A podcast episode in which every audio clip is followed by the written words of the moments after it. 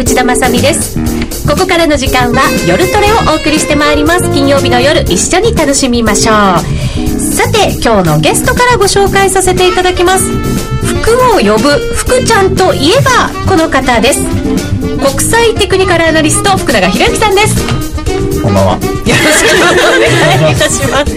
声の方がどうしたんでしょう？微妙な間もちょっと気になりましたけれども、そしてレギュラー陣ご紹介していきます。高野康則さんです、はい、よろしくお願いします。よろしくお願いします。私も一応テクニカルアナリストですが、あの僕は一段低いランクのやつです。いろんなランクがねあるんですもんね。はい。え今日は二人もテクニカルアナリストがいますので、テクニカルのことじっくり伺っていきたいと思います。そしてなるみちゃんです。はい、見習いトレーダーです。お願いします。よろしくお願いします。そういう冠がつくようになったんだね。テクニカルとかアナリストとかいろいろ。私もなんか言おうえー、エミリちゃん。振るよ。エミリちゃん振るよ。エミリちゃんどうぞ。えっと初心者トレーダーです。エミリです。よろしくお願いします。花子ちゃん行くよ。花子ちゃんです。チャート大好き花子です。すごいですメンバー揃いました。今日はこの6人で賑やかに進めていきたいと思います。前回福永さんに出ていただいた時は、はい、エリオット波動について詳しく伺ってなかなかやっぱりエリオット波動ってどうやって数えたらいいのかって皆さん悩んでらっしゃってかなり盛り上がりましたよね、ね、まあ、考え方とかねあと黄金分割比率とかいろんな話もありましたしね結構前回盛り上がりましたね。でもあの後ずっと見てくださってる方は多分エリオット波動通りになってるって多分言ってると思いますよ。口元がちょっと得意げでございます。今日もたくさんお話を伺っていきますが、はい、今日はですねミスターテクニカル現状の相場はこう分析すると題して現在の相場に合わせていろんな分析の方法を教えていただこうと思います、ね、はい、はい、幅広くいきますよ。今日は日本株も入れて、為替も入れて、えーと、債券市場アメリカ株も入れていきたいと思いますのでちょっと待たないとね。本当待たないとちょっと間に合わなくなってくるかもしれません、はい、はい、もし溢れちゃったら延長戦もしくは次回を楽しんでいただきたいと思います。さあその後は FX 取引をもっと楽しむためのコーナーもあります。Twitter や番組ブログでご意見ご質問も随時受け付けております、えー、その質問は随時取り上げさせていただきますのでぜひ皆さんご参加ください。それでは今夜も夜トレ進めていきましょう。さあ改めて今日のゲストです。ミスターテクニカル福永博之さんです。よろしくお願いします。よろしくお願いします。なんとなく人数が多いとですね、間をどこで入っていいのかってなかなか難しいですね。そうですか。はい、今も福永さんに私集中してましたけどね。いやいや、ほら、皆さん突っ込む方が多いから。いやいや、そんなことない。すぎですかね。今日はあのボケ役もツッコミ役もたくさんいますのでね,、はいはい、いろんなツッコミも受けていただきながら進めていきたいと思いますけれども、さあ福永さんにせっかく来ていただいたので幅広く今日はいろんな分析をいただいていこうと思いますけれども、まずは、はい。株日経平均からいきましょうか、はい、これ下はなかなか行きづらくなってるのかもしれませんけれども上にも行かないっていう、ね、なんとももどかしい状況になってますよね。あの、まあ、株を考えるときにですね、ええ、あの為替と違う面っていうのはやっぱ一つあるんですよね、うん、為替っていうのはやっぱりこうまあある意味、えー、経済指標だとかも影響しますけども基本的にそのえー、通貨の価値っていうのはそれがお金を生んでるわけじゃないので、うん、まあ、例えばその金利だとかそういったものはあるにせよですね、えー、株でいうところの業績だとかそういうものっていうのはまあ一つ、えー、ないじゃないですか。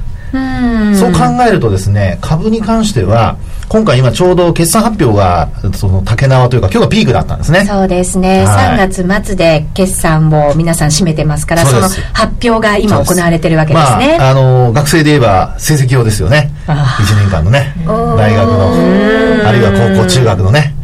通知表が渡されるという感じになりますけども。ドキドキの瞬間ですよね。ね。そう。でそれがですねまああの学生は自分だけあるいは両親に見せれば済むんですが上場企業はみんなにディスクローズと言いますけどね、公開しないといけないわけですよね。はい、でそれで、結果的にですね、えー、みんながその会社に投資する価値があるかどうかを判断すると。で、今回の決算っていうのは、はい、実は、あの、まあ、そんなに良くはないんですけど、さっきの内田さんの話にヒントがあって、悪くもないんですよ。なので、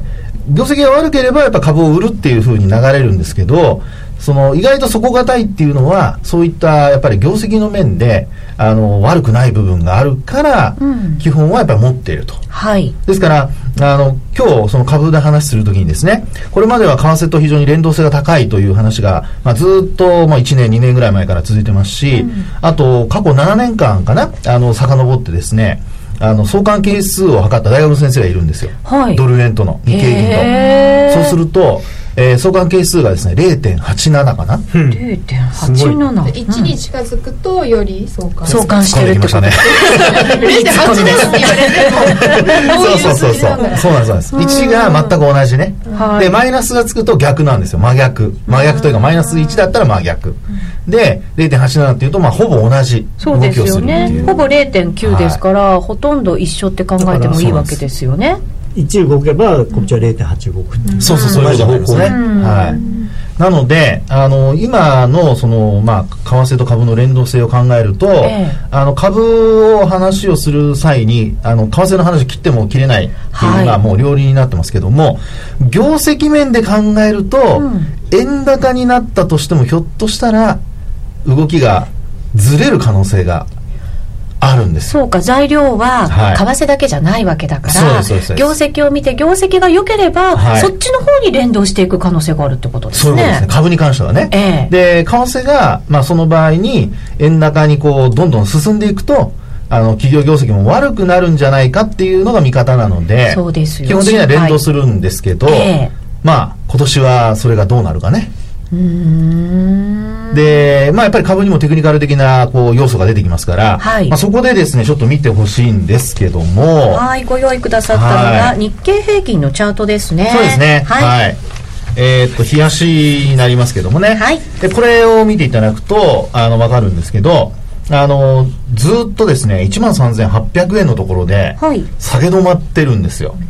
うん本当だ。これでもドル円の形によく似てますよね。101円50銭とか40銭ぐらいでこう止まってる形と、ね。うん、でもう一つ下になると101円の20銭台っていうのが、はい、まあ、これまでもそのドル円でいうとレンジの加減なんですよね、うん、でまああ実は為替よりも日経平均の方がチャートの形が悪くて、ええ、でなぜかというとですね25日75日200日移動平均線っていうのが一応これ出てるんですけどもこれ200日線をもうすでに日経平均株価は下回ってるんですね。しかも25日線も下向き、はい、75日線も下向き。200日はなんとか横ばい。そうそうそう、まあ、やや右上がりちょっとだけ上がってるかな、はい、でこう考えるとですねもうとっくに日経平均株価って売られててもおかしくないんですよ下落トレンドの位置関係ですよねそうそうそうそうそう、うんで、なんでここで止まってるのか自体も実はちょっと不思議な。まあ確かに為替がね、えー、あの、円高になってないっていうところ、一定、一定の水準で止まってるっていうのはあるんですけど、まあ日本株から下げてもおかしくないですよね。というのはやっぱり業績の部分が下支えしている可能性があると。今日たまたまある企業の決算発表に私も出てきたんですけど、はい、消費税の影響があの思いのほかないって言ってましたね、でいいニュースばっかりやっぱり入ってきていて、はい、世界の景況感ずいぶん変わっていて非常に力強いっていう、ね、そういう話を何社から実も実は聞いてるんですよね。巷にそういうのがね、えー、実は結構ね、よく聞かれてるっていうか溢れてるんですよね、話がね。で、さらに今度ちょっと月足を見ていただきたいんですけど。はい、画面切り替えていきます。ユーストリーム、日経平均の月足です。はい。で、これをご覧いただくとですね、月足は、あの、株価的には、えー、ちょうど、あの抵抗線ですね、うん、テクニカルでいうとこの上値と上値あの高値と高値を結んだところ、はい、でこの抵抗線で抑えられて株価落ちてきてるんですけど。まだこれ下落トレンドですよね。右肩下がりですから。そうそうそうそう、うん、ね、長期で超長期でいうと右肩下がりのトレンドなんですけど、えー、短期的にはですねまだこれあの移動平均線これ12か月移動平均線なんですけど、うん、これがまだ上向いてるんですよね。あ本当だ、はい、緑の線ですね。そうですね、はい、なのでトレンド的には、まあ、もちろん値幅はね下に落ちる可能性はあるものの、うん、上昇トレンドの範囲内なんですよ。うん。この辺でとどまればっていう感じですか？そうそうそうそう。そうなんですね、ですからこうそういうふうに考えるとあの、まあ、よく Sell in May, go away、えー、あと何でしたっけ？ Saint なんとか関東 いろんなのありますね。忘れちゃった。 Don't come back でした Don't come back Saint なんとか Day だった それあの競馬がね始まる時なんですけど、はい、それまで戻ってくるなとかっていう格言が、アメリカにはあるんですけど、はい、で、まあ、それまでですね、まあ、あの要は5月で売ってにあのどっか行ってなさいっていう話なんですが、うん、5月仮にその Sell in May がこれからあと残りの月の間にあったとしてもですねひょっとするとそこがまあ最後の下げになるかもしれないという。でなぜこんなことを言うかというとですね、えー、売るにもねすごくエネルギーっているんですよ。エネルギーがいる。そう、うん、要はですねあのー、まあ、例えば株を売るには持ってる人が、まあ、受給要するに株券が必要じゃないですか株の場合ね。であの仮需っていうのはもちろんあるんですけどあの基本的に売る場合には株の場合ですと株券を借りて売るっていうそういう制度上の仕組みがあるんですよね。為替とは違いますよね。そうそうそうね。でそれで考えた時に実際にその発行済み株式数とかいうのがあるのでそれを超えて売るとなると、うん、今度はまあ逆皮膚っていうようなあの今度は金利を払わなきゃいけないんですよ、はい、利息がついちゃうみたいな。そうそうそうそう。でそれがですね、えー、売るエネルギーが必要になるっていう一つの根拠なんですね、うん、それだけ売るためにはみんながエネルギーを使わなきゃいけない。でなおかつ今の先ほどの内田さんの話のように、えー、マーケット自体がまあ要はこの日本の景気自体がですねそんなにこう悪い悪くなってないっていう話になると、うん、これはまあ逆に言うと少し売るエネルギーが必要だってことですよね。そうですね。売り崩すために。うん。というふうに考えてもう一つですね次に見ていただきたいんですけど、はいえ。ー、どれだけこれまでエネルギーを使ってきたか、うん、それがですねこのサイコロジカルラインというやつでご覧いただきたいんです。サイコロジカルライン、日経平均とサイコロジカルラインですね。サイコロジカルって、うん突っ込んでください。え、突っ込んで先生何ですか？質問が来ました。チェックになってますね、サイコロジカルあ、サイコロジカル。本当だ、チェックだ。なかなか鋭いですね。そうそうそうそう。で、このサイコロジカルラインっていうのは、はい、これはまあ心理的なとかっていうふうに普通訳されるんですけど、うん、まあ、要はですね、これ過去12ヶ月間、これ月足なので、12ヶ月間の間で、前月比で上がった月をですね一勝って考えて、うん、何勝何敗かであのまあ、勝率を表してるんですよ。で25%以下っていうことになると3勝9敗？はい。ね、うん、3勝9敗、うん、でこれはあの、まあ、売られすぎの水準になるんですね。で今の日経平均株価見てくださいこれ。4月の時点で実はこのサイコロジカルラインこれ月足ですよ、えー、毎月毎月要するに前月よりも値下がりしていくっていうそういうパターンが、うん、過去12か月間の間の9か月起こってるってことなんです、うん、へ3か月しか上がってないってことなんですよ。そんなだったんですね。って考えるとみんなは知らない間に値幅がもっと下がるんじゃないかと思いつつも、うん、何かまあその為替の影響か何か分かりませんけども売ろうとしたんだけども売り切れなくて、うん、結果的に値幅が出ないうちになんと25%まで来ちゃったっていうそういうパターンなんですよ。うん。これって下にラインがこう引いてあるじゃないですか、はい、大体これが下げ止まりの場所なんですか？これね、え2003年のね、えーまあ、日経平均株価でいうと8000円を割った時7600円とか、うん、あとリーマンショックの時も、えー、実はこれ25%までいってその後下げ止まって反発してるんですよ。大体いいところまで来てるってことですね、そうすると。そうなんですよね。ですからね、あの、為替の話はまたこの株とはまた違う話にはなるんですけど、はい、株式市場で考えた時にドカンと突っ込んだとすると、うん、それがですね、ひょっとしたら、まあ、要は一旦底打ちのポイントになるかもしれない。へえそうなんですね、うん、よく見るとね。よく見ると。そう。うん。というのがですね一つ、まあ、株をこれから買おうと思っている人はチャンスかもしれない。うんなるほどね、はい、でもそうすると金利の動きにも本来だったら変化が出てこなきゃいけないんじゃないかなと思ったりするんですけど、うんはいはい、アメリカの国債なんかずっと金利が今下がってきていてまた、うん、はい、うんどうしてだろうってそうですね、うん、であのアメリカの方の金利これあの長期金利のチャートをちょっとご覧いただくと、はい。えー、今ですね2.6%前後ですね。そうですね。またこのところに来てこうぐっと下にね向かうような動きになってますけれども、はい、でこの長期金利の方も実はドル円のチャートとすごく似てるんですよね、うん、あと日経平均株価とももちろん似てますよね。本当というのは2.6%があのサポートになって。一応なんかレンジの加減みたいになってますよね。そうそうそうそうそうですよね、うん、なのであのまあ実はかあのドル円もそれから日本株も日経平均株価も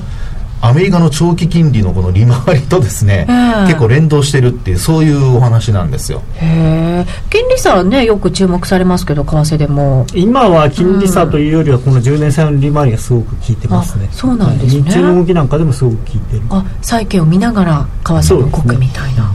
えそうなんですよ。これでも下に抜けちゃいそうじゃないですか？抜ければいいんすごいことで、あのまあ、今アメリカテーパリングって言ってその金融緩和の量をだんだんだんだん減らしてる、だから本来であれば金利が上がっていかなきゃいけない状況なのに上がらない。さっきの業績の話と逆であれはそのなんていうのかなうん、あのもっと下がっていいのに下がらない。これはもっと上がらなきゃいけないのに上がらないっていう、うん、なんで上がらないんでしょうね。ね。まあ、一つはそのヨーロッパの状況ウクライナの状況なんかももちろんあるんですよね、うん、やっぱり何があるかわからないから安全資産にお金が回ってるっていうことですか？米国債っていうのは一応今今のところまだあの世界中のありとあらゆる金融資産の中で一番安全資産っていうことになってるので、はい、お約束としてはね実際にそうかどうかは別として。はい、はいね、なので、まあ、あのそういうことで考えると、えー、それだけウクライナの情勢とかが悪化してたとしてもですよ、えー、いわゆる地政学的リスクがという話があってもなんとかまあ2.6%のところで持ってると。で為替が105円いったところっていうのがこのチャートでいうと2013年の年末ですよね、うん、ちょうど105円の、はい、3%を乗せたところですよね、うん、なのでそういう意味ではやっぱり円安に向かうというふうに考えた時には、うんやっぱりこの10年債の利回りのまあ、これが上昇する、はい、で、まあ、あの債券買ってる人たちは何をもとにこの債券買ってるかどうか分かりませんけど、うん、ただ基本そのいわゆるそのグレートローテーションって言ってですね債券を買うお金を、今度債券を売ってでそこからあの株に移すっていう流れがあるわけですよ、はい、で今のところそうなってなくてあの株も買われて債券も買われてるっていう。でこれが、はい、いわゆるそのまあ、これまでの金融緩和の、まあ、副産物というのかな、そういう形になるんじゃないかと思うんですよね。ですからそうした中でさっきあの高野さんおっしゃったようにテーパリングやってて、はい、毎月今100億ドルずつ減らしてますから。あの世の中世の中に出てるお金が100億ドルずつ減ってるわけですね。はい、でそうなるとあの余ったお金がない中でみんながその株にするか債券にするかってどっちつかずになっちゃってるから、うん、まあニューヨークダウンも高値取れないしまあ、一回更新しましたけどね、はい、その後伸び悩んでてで債券もどっちにも動かない。っていうような、まあ、今そういう状況なのではないかということですね、今まではだからお金がたくさん有り余っているからい。ろんなものにお金がこう向かってましたけどそれがだからこれからもっともっと少なくなっていくよとする中で、今みんな迷ってますよね、うん、で今後それがきっちりとした流れにまた戻ってくるというふうに考えられるわけですよね、はい、そのきっちりとした流れが あのどういう方向性かですよね、えー、あの一番みんながそういうふうに考えた時にじゃあ株に向かうのか債券に向かうのかっていう流れとそれからさっきの高橋さんのお話にあったように景気が良くなるとなれば、うん、債券売って株に行くっていう流れになるでしょうから。そうですよね。グレートローテーション的な。そうそう。そうそれで利回りが上がるっていうね、えー、そうするとドル円も上がってまあショートしてほしい人には ちょっと辛いかもしれませんまあ長い話だから。今晩とか来週とかいう話じゃないんで。ね、今日明日の話ではない。ですもん。ねでもそうするとじゃあもしかしてこの先もうしばらくすると動きが変わってくる可能性がもしかしたら株にも為替にもあと債券にもあるってことですよね。そういうことですね。今結構ね際どいとこ来てますよね、ね、いろんなものはユーロもそうだしドル円もそうだしアメリカの長期金利も。これ2.58ぐらいがあのもう一桁下言うと、まあ、今年の最低水準なんですよ。でちょうどえー、この3日ぐらいかな。2.58と2.62の間を行ったり来たりしてるんで、うん、どっちに抜けるのかっていうのは結構見ものかなと。みんながだからどっちに動き出すかをこう今慎重に見守ってる状況で動き出した方に一気にグワーッといく可能性があります、ね、だから株価が上がるかもしれないし、えー、逆にみんなお金を引き上げ始めるかもしれないしなので本当に多分どっちかに振れる今ちょうど過渡期じゃないかと思いますね。へうん、これはちょっと歴史的な何かを私たちは目撃する可能性がありますね。いや、でもね、あの、状況が全然違うのが、アメリカは例えばニューヨークダウ、まあ、 Sell in May で下がったとしますよ。下がったとしても、史上最高値から例えば10%下がりますっていう話なんですよ。うんうん、だから、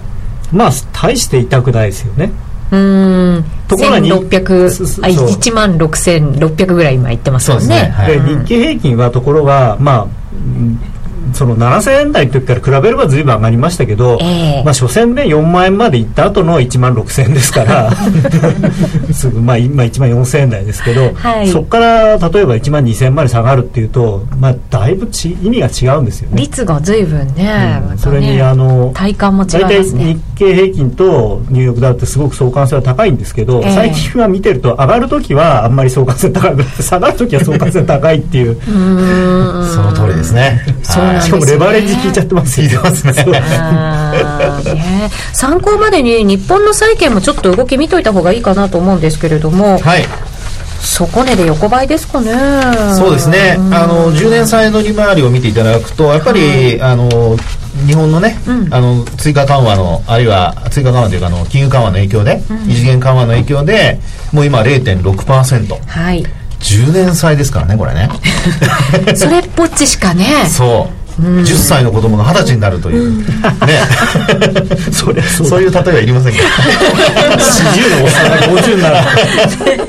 まあそうだよなぐらいしか感想はないんですけど。確かに言って。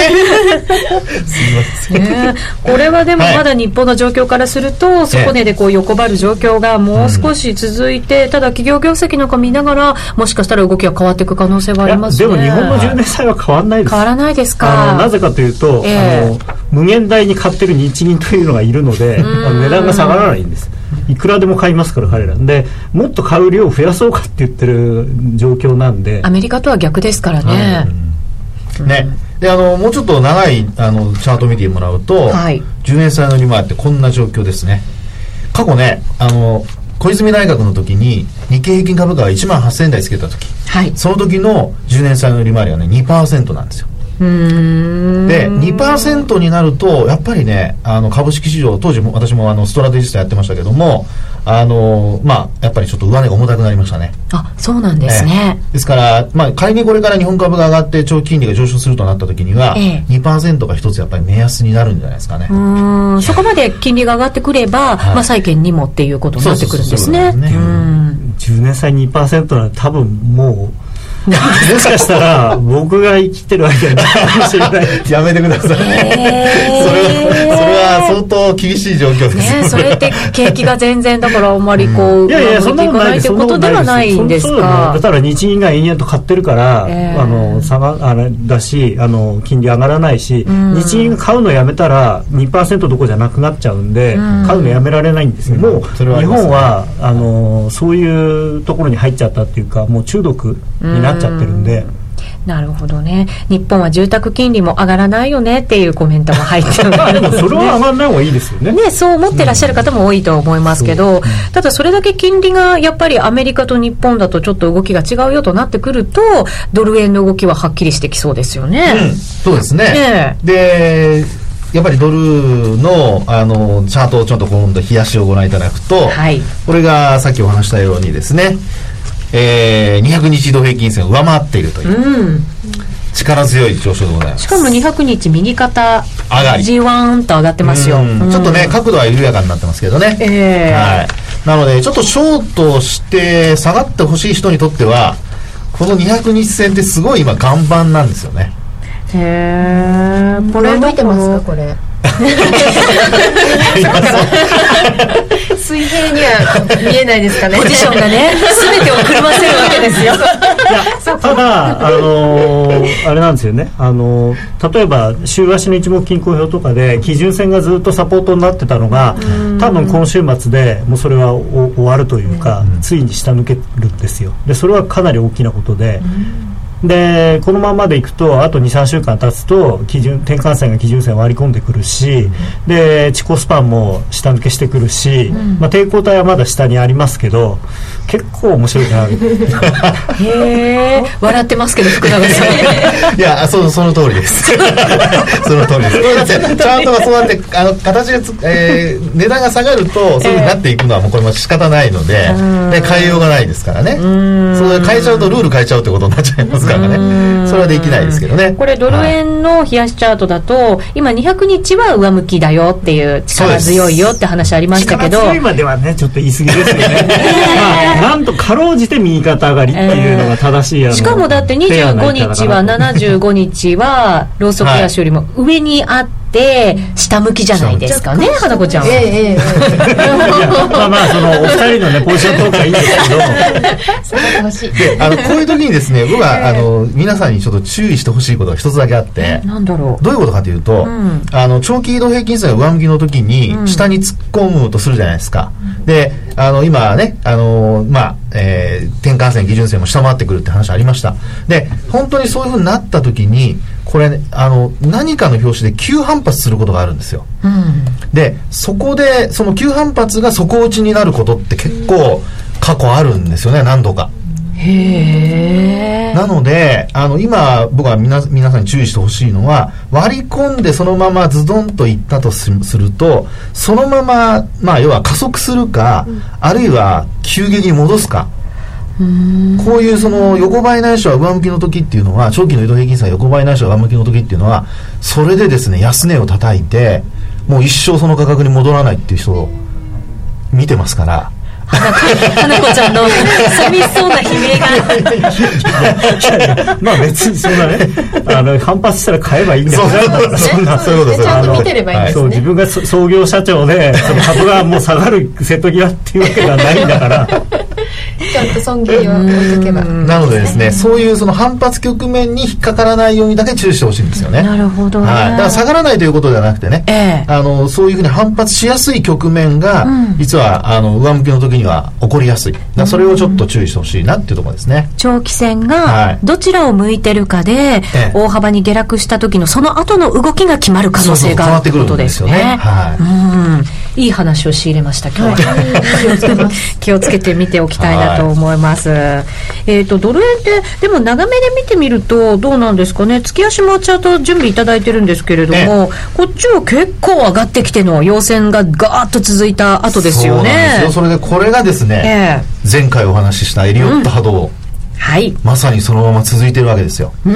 ね数を数えていくと。そうそう、はい、誰が見ても安値っていうところは75円台じゃないですか、うん、ね。でそこから上昇波が1回あって、はい、でその後一旦押してですね。ちょっと調整しましたね、はい、それから103円に今度上げました、はい、でその後にまた調整があってで昨年末あるいは今年の1月2日でしたかね、うん、105円の44銭をつけて、はい、でこれで5波動完成ですよ、はい、でその5波動完成したところの、えー、26か月後ろを見ていただくと地高スパンがちょうど、うん、まあ、これも半値戻しの水準でしたけどもここで止まってると、うん、ですからまあそこから考えるとまあ、修正波と言われる ABC 波っていうのがありますけど A 波が一旦100円割れまで行って、うん、で B 波が今度は104円まで行って、うん、で今 C 波、うん、でこの C 波が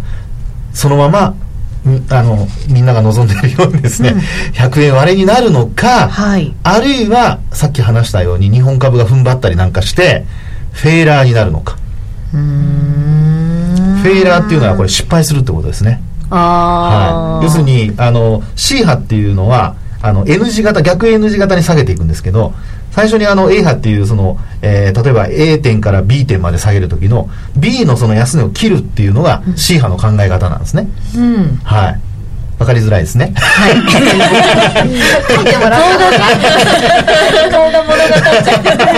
まあだから、ね、年初の安年初来安を切るってこと切るってことです。ねああなるほど。そうす。ると失敗、えいや成功。成功それが成功、それが、まあ、エリオット波動の通常の考え方。で、そうならなくて反発するっていうケースが考えられるってことなんですよ。もう一つはね。で、今これ見てもらうと、はい。一目均衡表の転換線って、ずっとこれまで右肩上がり続いてるんですよね。ってことは、まだ上昇トレンド続けてるって形ですね。はあ。で MACD は？MacD はですね、今なんか売りのシグナルが今でデッドクロス的なただねあの MacD で注意しないといけないのはこれあのゼロラインよりも上にある時のクロスっていうのは利食いのパターンなんですよ。あ決して売りのサインではないって空売ことですか？りのサインじゃないんですはあなるほど。リグっといた方がいいよ一旦はっていええう誰かに教えてもらいましたけどスケベショートっていうらしいです。よ ああそう言います言います。ショート先生花子先生ですよね。教えてくださったのは。というふうになってしまうので、ね。トレンドライン切れてるしなみたいな。あちょっと意見が割れてきた？そうそうそうぜひ心強い戦ってくれ。まあ真実は一つですからね。まあ、あの、どちらに行くかわからないにせよですね、いずれにしても、今そういう、その、まあ、えー過渡期にあって、ええ。下に行くときにはもちろんさっき、あの、高野さんのお話あったように、えー年初の安値割ります。はい。で、割らないときには、さっきお話したように、200日線が上向きのときに、一旦ズドンと落ちるんだけど安値割る前にズドンと、まあ、あの急反発して、で戻す、そうするとフェーラーになるという。なるほど、はい。ですからイメージをみんなそういうふうに持っておいてもらうと、ええ。あのまあ、決め打ちしないであの臨機応変に対応できるんじゃないかなと思うんですけどね。うーん。なるほど。そんなドル円でございます、はい。せっかくですからユーロいきますか？高野さん。ねおえ っていうか僕ドル円実はちょっと違う見方をしてますああの非常にシンプルなね あのこんないろいろ計算しなくてもいいただ線引くだけなんですけどええ。ドル円ってだそれこそ安値つけてからガーッと上がってきたじゃないですか、はい。で今、えー去年かな？去年の5月の初あの5月の高値と、その後の、えー6月の安値、そこが底辺になってこう右肩上がりのウェッジを作ってるんですよね。でその本来この右肩上がりのウェッジっていうのは下がってきた後に右肩上がりのウェッジがあればこれ継続パターンでそのまた後下がるんですけど、はい。こう上がった後に上向きのウェッジが出るっていうのはちょっとイレギュラーなんですけど、ええ。その場合は転換のパサイン下向けると転換のパターンなんですよなのでこれ101円ぐらいなのかな今サポートラインが。そこを週末、あのー週足の引けベースで切れてくると、ええ。あの去年のそのこの底辺分下がるっていう可能計算ができるのでそうすると10円ぐらい下がるんですよね、結構大きいですね、だからその方がまああの面白いなと。これはいやだ上がるとね上がっても結局あのこの年年末年始の高値抜けても、多分107円とかぐらいで止まっちゃうんですよね。幅がそんなにないんですねそのウェッジの中行ったり来たりしてるだけなんで、ええ。だからあんまりそのエキサイティングな相場にはならない。まあ、景気がどうのとかいろんなことを考えないでトレードで取ろうと思ったら下の方が値幅は考えられるよってことですね。そうですね。この間あの日経 CNBC の,、ええ。あのエクゼクティブコメンテーターの西川さんがおっしゃってましたけどあの黒田さんはやっぱり円安は嫌なんだと、だから追加緩和しないんだとおっしゃってましたよ。なんで嫌なんでしょうね。いやでそれは元財務省だからですよああそうか。そ強い円は日本の国益なんです。そこは DNA にそう書いてあるんですた 財だ務省のね。ただあの正直105円を超えてどんどんどんどん円安がになることは、それはあの例えば経団連はそうでもないけれども、まあ、その経済界の,、はい。あのお偉い方々も大体もうそれは嫌だっていうおっしゃってる人が多いんですよね。でまあそれは単純にその輸入物価が上がりすぎるのと、まあ、電気代とかそういうところの懸念がすごく強くなるんで多分このまま105円抜けて110円とかいうことになってくると今度悪い円安になっちゃうんですよね。で企業業績にも多分マイナスの影響が出てくる。まあ、あのごくごく一部のその自動車会社さんなんかはいいかもしれないですけれども普通の会社メーカーさんはかなりきついと思いますね。110円とかになると。うーん。えーとですね質問がマスターは需給とか見ないんですかっていう、うん。あの為替のですかね、うん、だと思いますね、あのショートのねあの、まあ、投機筋のポポジションだとか、まあ、そういうのもよく見てはいますけども、うん、まあ、基本はそのポジションって遅れて出てくるやつばっかりじゃないですか、はい、なのでね、うん、あの参考にしかしてませんね。後追いのこうだったのかという。そうそうそうそう。後からの理由付けですかね。だからこうなったのかなみたいなそういうあれですかね、うん、えー受給なんてね分かんないですから、えー、本当のことなんか、そうなんですよね。はっきりだって発表しなきゃいけないってわけじゃないでしょ？もちろん。であとは為替が怖いのはその自分が為替の取引をしていると思ってない人も為替の需給に絡んでるんで、うん、例えば皆さんね毎日こうなんていうのかな例えばが車乗ってガソリン使うわけじゃないですか、はい、っていうのはだからドルを買ってるわけですよ、うん、そこでは。でもそんなことを意識してる人いないですから。ないですね確かに。みんな電気使う、ね、電気のパチンってやるときに今ドル買うぞって 思わないでしょ。でもそこでドル買いは発生してるわけなのその回り回ってね。そう。かだから、ね、あの株とかだと割となんていうのかな。まあ、売ってる人と買ってる人っていうのははっきりその全員がその知らないうちに株売ってたり 知らないうちに株買ってる人ってあんまりいないから、まあ、もちろん年金とかそういう部分ではそういうところもあるんですけど、はい、あの短期的な需給にそのなんていうのかな。な意識しないで参加してる人ってあんまりいないんだけれども、うん、為替っていうのはもう全員の人がそれに参加しちゃってるんでその見えるとこだけの需給を見てても本当はあんまり意味がないんですよね。うん確かにそうですね、うん、気にしすぎてそれでトレードをやろうとするとやっぱりちょっと偏った間違えたトレードになっちゃうのかもしれませんね。ね。まあ、もちろんもっともっとそのすごく短期の分で言えばその FX の需給であるとか、はい、それからまあシカゴの IMM の需給とかも分かりますけど、うん、でもさっき福永さんおっしゃったように IMM なんていうのは所詮水曜日の数字あ数字があの土曜日に分かるだけじゃないですか、はい、でそれってもう全然話が違ってきてるんですよね。ユーロなんて多分一昨日のポジションと今のポジション全く違うでしょうから。うん。うんえー、今コメントが入りましてユーロドルこのままだと週足上髭確定なのでこの後が楽しみですね、えー、ダイバーも月足レベルで出てますしというコメントが入ってきました、これは後ほどですねもうちょっとお時間が厳しくなってきましたので、えーと延長戦でまたお話を。そう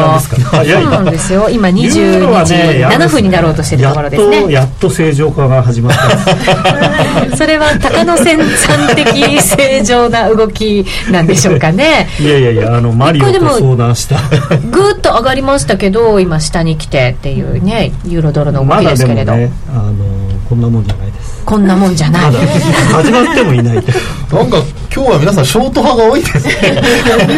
うんそうなんですよしちゃったんですか？いつも。それはだから正しい為替ディーラーに育ってきてるってことですそういうことですかもうそれ揃ってますから為替のディーラーでロンが好きな人はあんまりいないですからね、えー、そういうもんなんですね。やっぱり取りやすいんでしょうかねスピードがあるからショートの方が、まあそうですね。それプラスあのまあ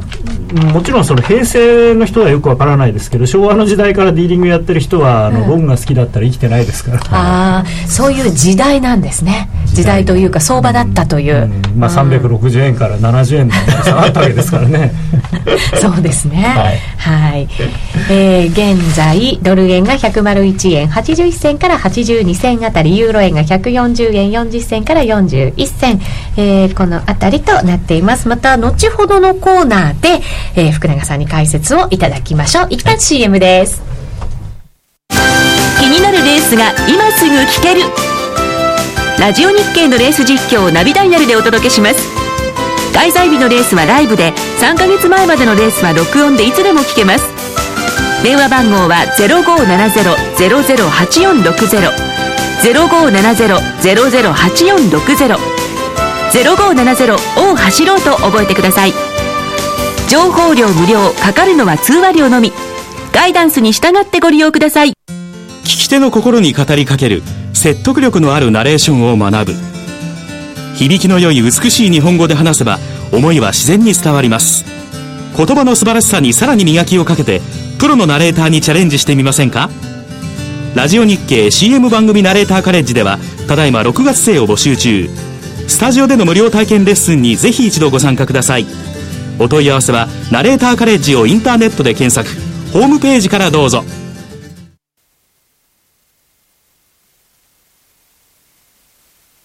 さて、ここからは FX プライム by GMO の選べるミラートレーダーを紹介するコーナーです。いつものように、花子ちゃんと、はい、そして FX プライム by GMO の小杉さんに参加してもらいます。はい、よろしくお願いします。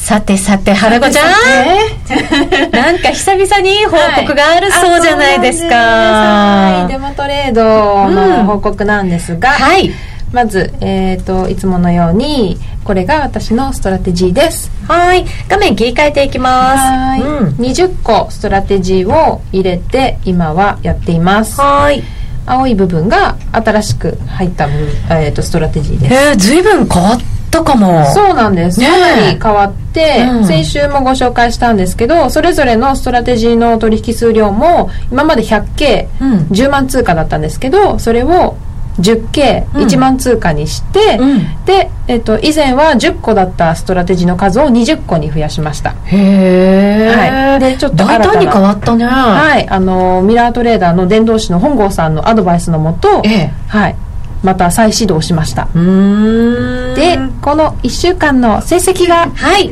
こちらです。じゃじゃん。あなんかブルーが思ったよりブルーじゃなかった。一応プラスになりました。1週間だけね。1週間1週間だけ。はい。えっ、ー、とプラス43ピップスで4755円です、はい、はい、まああの取引数量が10分の1になっちゃったので、えー、まあちょっとしょうがないかなと思うんですが金額面では、うん、うん、でもちょっと安心してトレードができるような感じになってきたんじゃない？ハラハラす。ることがなくなって 結構あの落ち着いて見られるようになりました、ねはい、これやっぱりねシステムトレードとはいえどもやっぱり自分のこうお財布だったりとかそういうなんか安心できる精神状態に合わせて組んでいかないといけないってことですよね、うん大きくちょっとやられちゃいましたからね。ね。失敗も必要ですね。そうです。デモのうちならいっぱい失敗して、うん、そうですよね、はい、うん。それがだから今後の成功につながればいいわけですよ。すね、あの花子ちゃんの大逆襲につながる。と信じて、うん、お一歩目ですかね、うん、これが、はい、うん。でこの内訳なんですが、はい、こちらです。じゃん。じゃん。えっ、ー、と7つのストラテジーがこの1週間で稼働しまして、うん取引回数はそこまで多くないんですが結構プラスのものが4つあったりして、うん、中でもゴールデン FX っていうのが先週もプラスだったんですよ、うん、で結構調子いいなと思いまして、うん、あのミラートレーダーの取引画面の中にあるストラテジーカードっていうものがあってえーと、それで過去の統計が見れるんですけど、うん、一個一個のストラテジーの。それでちょっと詳しく見てみたところ結構このゴールデン FX は稼働以来からもよくってですね。通貨ペアが2種類私は選んでいるんですけれどもニュージーランド円と5ドルドル、うん、で両方見てみたところニュージーランド円だと稼働以来えーと、プラス2768ピップス。で結構右肩上がりなんですよ。へえ結構だって幅が大きいよねそうですね。この稼働以来っていうのが、うん、このゴールデン FX が始まったのが2013年の3月20日なので、うん、1年ちょっと、うん、で結構ストラテジーの中で若い方ですよね。2013年。13年1年ですね。ドローダウンはドローダウンがですねニュージーランド円だとえーと、マイナス773ピップスなんです。で勝率が稼働依頼だと52.46%で、半分以上、うん、勝ち越しだ、はい、であとは平均利益と平均損失なんですけど平均利益がプラス193ピップス、うん、で平均損失がマイナス118なので平均利益の方が大きくって、うん、平均損失の方が小さく小さくて、で、えー、と勝率が5割以上なので勝ち続けられるストラテジーなんですよ、積み上げる感じですね。そう安定感ありますよね。で平均利益も約200ピップスなんで、うん、結構あのトレンドフォローで大きく取る私が好きなタイプのストラテジーです、なるほど。ざっくり2対1って感じだね、2対1利益が2対1あそうですね。そうかそうか。約100と約,、約200プラス。で5ドルドルもあの同じように結構いい成績でして、うん、なのでこの2つはなかなかいいんではないかと思ってこれからも頑張ってほしいなと思ってます、これが牽引してくれる可能性がある、うん、そうなんです。もうちょっとこれで頑張っていきたいと思います。うん、そうですね。はい。ちょっとずつ動きが変わってきましたよ。うん、ねらしいことが期待ですね。本当そうですね。ここから花子ちゃんが怒涛の反撃に出るかどうか、皆さんにも楽しみにお待ちいただきたいなと思います。さあ、そして小杉さん、なんかキャンペーンがあるそうですね。そうです。あの、5月から新しいミラーのキャンペーンを始めてまして、はい、えっ、と、最大50万円、キャッシュバックさせていただくと。え、そんなにしちゃうんですか？もう、ドーンと。太っ腹。太っ腹ですね。はい。で、あの、1万通貨あたり、まあ、40円、60円、80円と。うん、まあ、あの、えー、取引高が多くなるほど、えっ、ー、と、1万通貨あたりのキャッシュバックが大きくなるというキャッシュバックを始めておりますので。はい。はい詳しくはじゃあ FX プライム by GMO のホームページでご覧いただければいいですね。はい、ぜひご覧いただければと思います。はい、ぜひ皆さんもご参加ください。お願いいたします。えー、っと、ぜひ皆さんもその、えー、ミラートレーダーにも興味を持ったよという方も多いと思いますので、ラジオ日経の夜トレの番組サイトの右側のバナがありますので、そちらもクリックしていただけたらなと思います。さあ、ここでお知らせです。今話題のシステムトレード、選べるミラートレーダーが FX プライム by GMO でもついにスタート。選べるミラートレーダーでは、ストラテジーと呼ばれる運用実績の高い投資戦略を選択するだけで、24時間自動で売買、収益チャンスを逃しません。また、為替のプロが厳選したストラテジーのパッケージ、ストラテジーパックも多数ご提供しております。システムトレードを始めるなら、FX プライム by GMO の選べるミラートレーダーをご利用ください。株式会社 FX プライムバイ GMO は関東財務局長金賞第259号の金融商品取引業者です。当社で取り扱う商品は価格の変動などにより投資額以上の損失が発生することがあります。取引開始にあたっては契約締結前交付書面を熟読、ご理解いただいた上でご自身の判断にてお願いいたします。詳しくは契約締結前交付書面などをお読みください。小杉さんありがとうございました。はい CD 金井さやかの90日で仕上げる TOEIC テストステップバイステップコーチング好評発売中。500分にも及ぶ音声ファイルとボリュームたっぷりの PDF ファイルを1枚に収納。しっかり確実にテストに向けた指導を受けることができます。お値段は税込5400円送料500円。お申し込みお問い合わせは03-3595-4730ラジオ日経通販ショップサウンロードまで。ソニーの卓上ラジオ ICF-M780N は好評発売中。デザイン操作性もシンプルなホームラジオです。ラジオ日経のほか AM、FM が受信できます。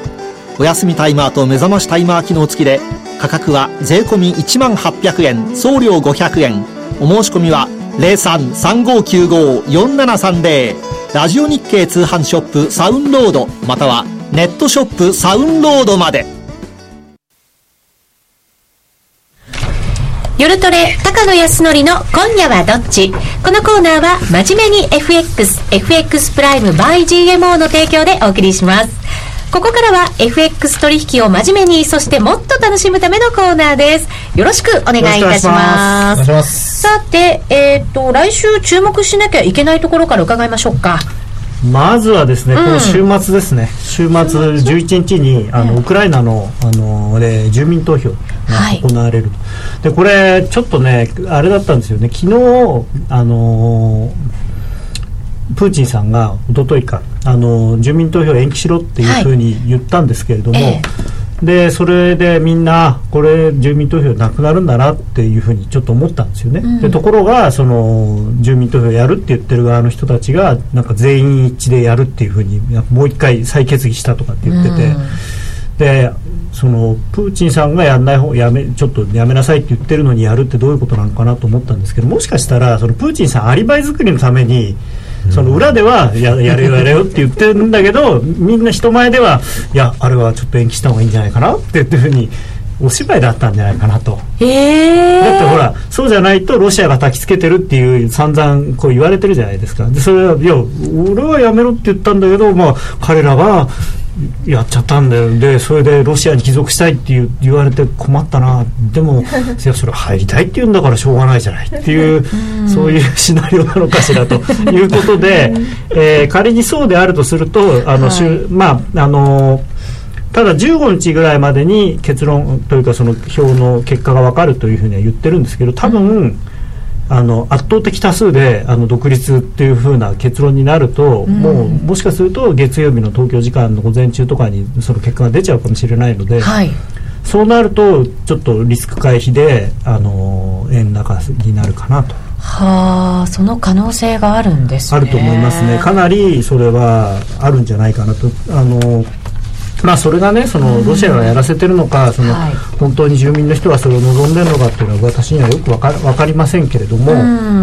あのそういう動きがあるんじゃないのかなとウクライナに関しては25日ですか大統領選があってあ、ねはい、まあ、これも予定通り実施されるのかどうなのかっていうところなのかもしれませんけれども、うん、まあでももう独立しちゃったら関係ないですからね。ねそうですよね。州とかその辺の人たちは。でまあ一応その25日の大統領選挙用に用意した選挙の何投票箱を使って住民投票するらしいので。まあ一応そう使い回しなんですね。無駄にはならないっていう投票所もその大統領選挙用にあの用意した投票所を使うらしいので、えー、なかなか面白いなと思ってその辺がね。そうするとあれですか？話戻しますけど注目の通貨は円になります？いやあのねそれでここは非常に難しいところなんですけれどもあのウクライナってまあ皆さんご存知のようにヨーロッパの国じゃないですか、はい、でまあしかもその今なんですかこう武力衝突が起きていたりとか、まあ、国が割れてるとか割れないとかっていうそういう話が起きているんで、うん、普通に考えるとあのウクライナの状況を悪化するっていうのはユーロ安の話なんですよね、うん、でところが今現実にそうなってないんですよ。でそれはユーロが下がってないっていう意味だけではなくて、あのー、そのニュースが出た時の反応を見ると実はその深刻になるとドルが売られるんですよね、うんうん、でそれは何でかっていうと確かに地政学的にはあそこはヨーロッパの一部ではあるんですけれどもじゃあ EU の国と、まあ、ユーロ圏の国と、まあ、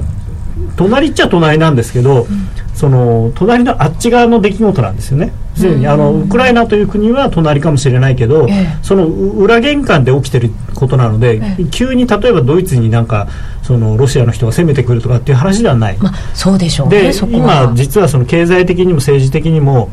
EU 対ロシアではなくてアメリカ対ロシアになってるんですよ、うん、完全に。はい、で EU はなぜかっていうとあのロシアからあのたくさん天然ガスを買ったりとかいろんな経済的なつながりがあるんで特にドイツ。本当のことを言うとウクライナ別にまあまあいいじゃないってそだって別にちょっとあやふやに本当はしておきたいんでしょうね。というか別にあっちが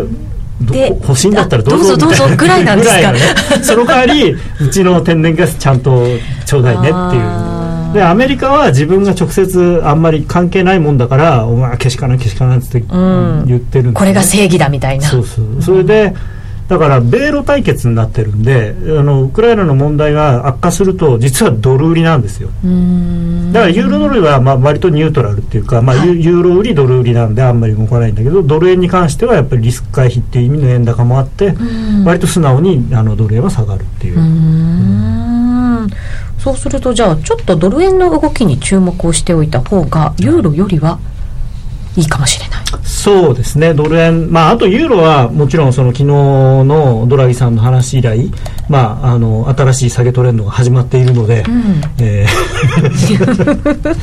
まあまあそれが続くだろうとは思いますけども、はい、ただちょっと今今日なんか随分もう下がってるんで、はい、やっぱりあの